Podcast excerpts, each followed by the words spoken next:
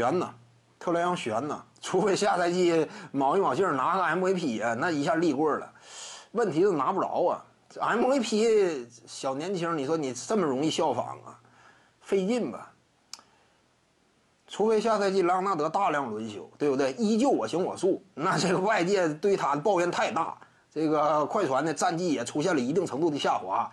届时呢，效仿2011年德里克罗斯，凭借战绩优势，虎口拔牙，对不对？年纪轻轻夺来一个，有可能啊。但是只要下赛季莱昂纳德呀，他认清现实，也莱昂纳德也不傻，莱昂纳德非常尖，当然他非常聪明，莱昂纳德。他肯定意识到了，因为之前属于什么，我差不多是得出那种判断的。我仔细思考发现呢，多少对于莱昂纳德呢，你也得予以一定的理解。因为什么？头一次拥有自己的球队，他不太明白，就是说我到底应该怎么样才能够啊形成一种团队凝聚力，或者说我到底生活当中啊场上场下应该做出怎样的表率，才能够更好的率领团队。此前他还感觉我有点伤病，我就歇了吧。但是现在发现呢，自己已经是老大了，这么一做呢，影响太坏。无论是外界舆论给球队带来的压力啊，还是球队内部有一些扎刺儿的这个角色球员呢，跳出来，呃，搅动一些是非，那这个环境不是很理想。最终吃亏的是谁？受害的其实最受害的还是自己嘛。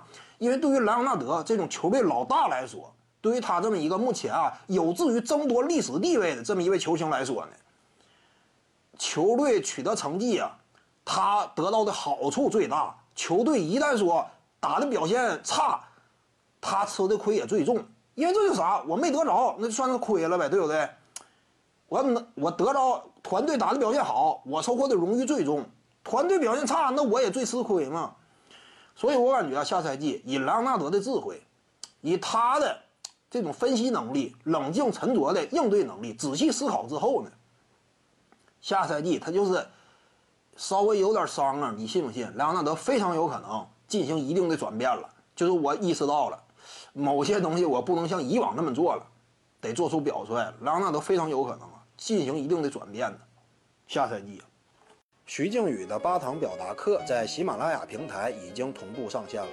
各位观众要是有兴趣的话呢，可以点击进入到我的个人主页当中，在专辑页面下您就可以找到它了。